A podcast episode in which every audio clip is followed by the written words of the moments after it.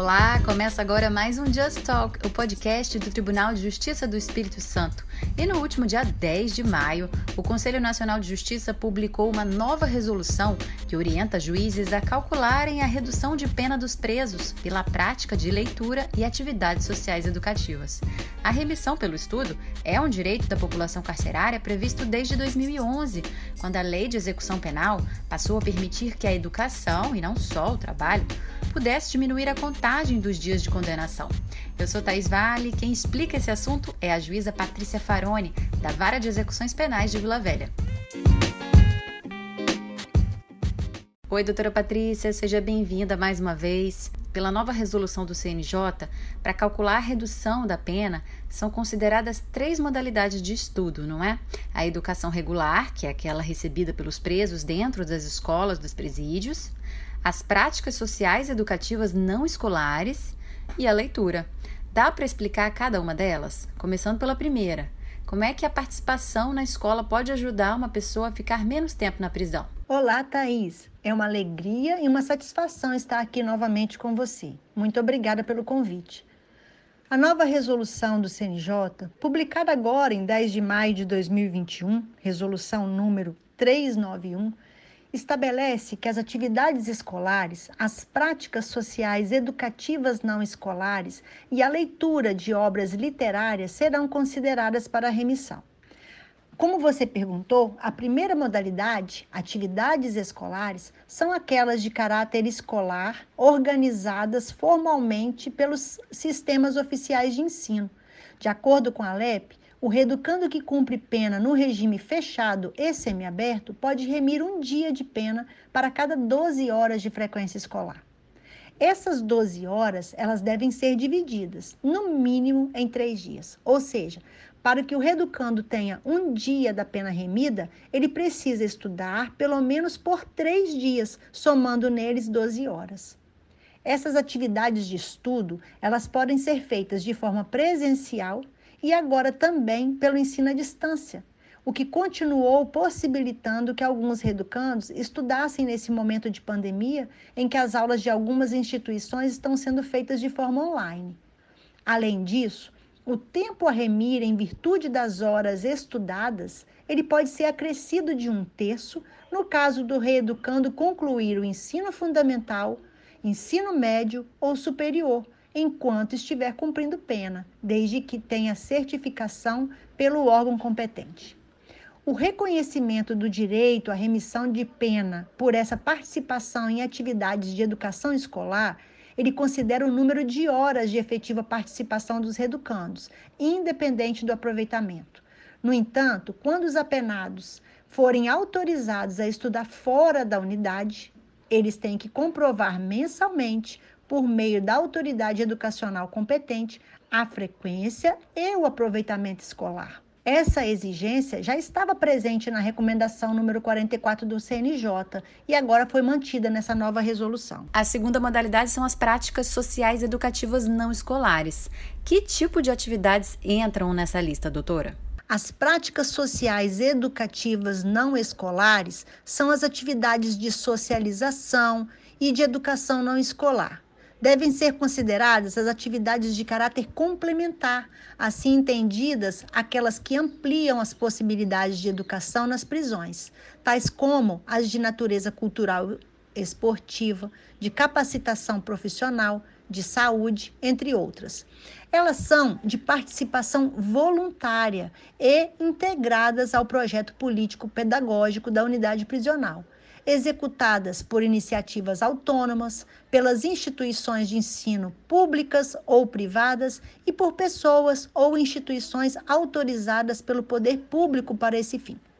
Para que sejam computadas as remissões, devem seguir algumas regras que também estão na resolução do CNJ.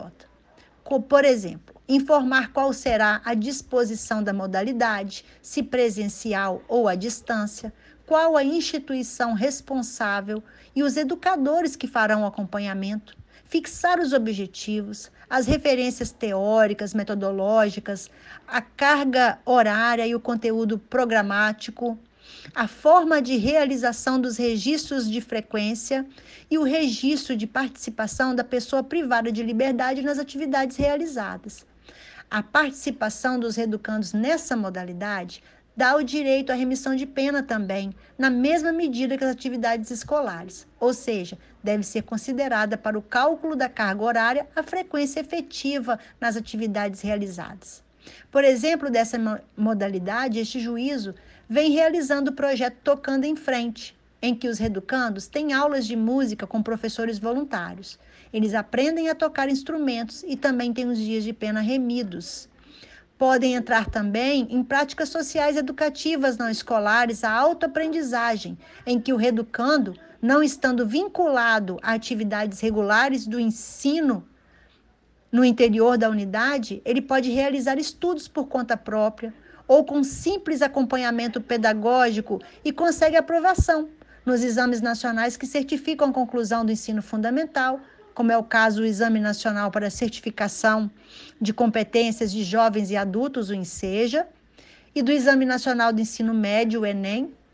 Nesses casos, deve-se considerar a base de cálculo para fins de cômputo das horas, visando a remissão da pena pelo estudo, como 50% da carga horária definida legalmente para cada nível de ensino.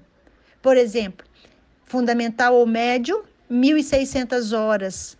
Para os anos finais do ensino fundamental, 1.200 horas. Para o ensino médio ou educação profissional técnica de nível médio, essas 1.200 horas também. A terceira e última modalidade é a remissão pela leitura, que já acontece em vários presídios aqui do estado, inclusive nos de Vila Velha, não é?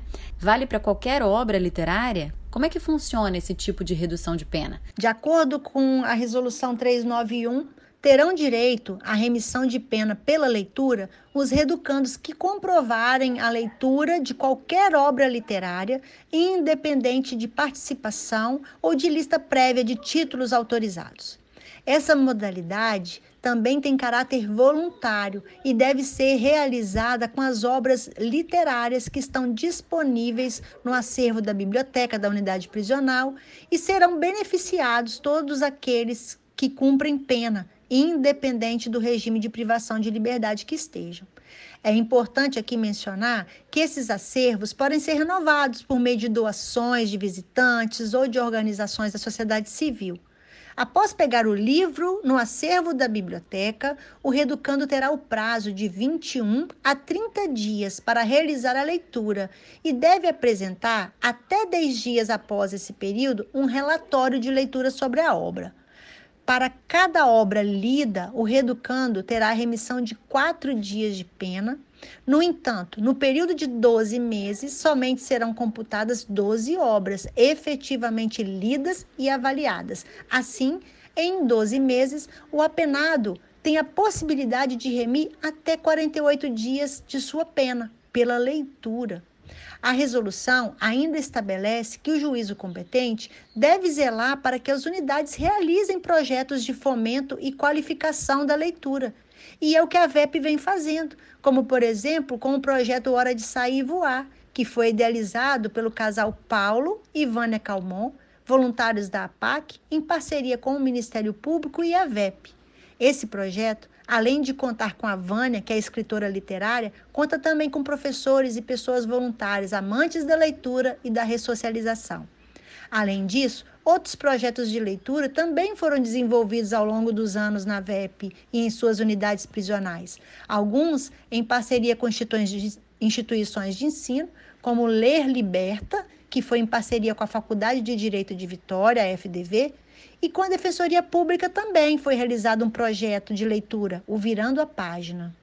A resolução também determina que seja feita uma ampla divulgação da realização dos projetos para possibilitar a adesão voluntária né, pela participação. Isso também tem sido feito. Nós divulgamos os nossos projetos, os projetos das unidades prisionais, com a confecção de camisas que vendemos e também por meio do Instagram, Projetos VEP, que possibilita com que a sociedade civil se interesse. Por fim, Cabe aqui ainda mencionar que a participação dos reeducandos em atividade de leitura e em práticas sociais educativas não escolares para fins de remissão de pena não interfere nas hipóteses de remissão pelo trabalho ou educação escolar. Ou seja, a resolução permitiu a acumulação das modalidades. Doutora, por que, que a educação é tão importante como o trabalho para que uma pessoa presa possa voltar a viver em sociedade? Não há que se negar que a educação é uma importante ferramenta de integração social. A educação é um direito fundamental e está previsto na Constituição Federal nos artigos 6, 205 e seguintes. Esse direito é para todos. A LEP, por sua vez, estabelece nos artigos 17 a 21 41 e 126 sobre o direito à educação da pessoa privada de liberdade. Então, além de ser lei, a educação ela permite que os reeducandos possam ter um futuro melhor ao recuperarem a sua liberdade. A maioria das vagas de trabalho formal hoje em dia, ela exige uma conclusão de ensino médio e assim, preparando eles, quando voltarem às suas vidas, eles podem concorrer no mercado de trabalho. Além disso, eles podem ingressar no ensino superior, aumentando ainda mais o seu conhecimento e a possibilidade de mudança de vida. Acrescenta-se que durante o cumprimento da pena, as aulas e atividades relacionadas ao estudo são um respiro para os reeducandos. Eles podem sair das celas, interagirem com outras pessoas presas e com os professores. É uma forma de distração da realidade em que vivem e de forma respeitosa melhora a qualidade de vida deles dentro da unidade prisional, o que é de fundamental importância para a sua reintegração social. Algumas atividades desenvolvidas pelos grupos de estudo, principalmente as realizadas por projetos de leitura, ainda trabalham a autoestima e o interior dos apenados, possibilitando que eles se compreendam, se aceitem e saiam do encarceramento melhores do que entraram. A educação ainda é o melhor caminho para o desenvolvimento pessoal e social de qualquer um de nós. Ela prepara a pessoa para avaliar soluções e tomar decisões corretas. É importante aqui dizer que de nada adianta para a sociedade que os presos retornem ao convívio social da mesma forma como eles entraram no sistema prisional. É importante que eles saiam transformados de alguma forma, que tenham realmente a oportunidade de se inserirem no meio social para que possam seguir com as suas vidas de forma lícita e digna e não mais retornar ao cárcere. Muito obrigada, doutora, aí pelos ensinamentos. Volte sempre. E você que está em casa, qual tema gostaria de ouvir aqui no Just Talk? Manda pra gente pelas redes sociais, é TJES Oficial. Até o próximo episódio. Tchau, tchau.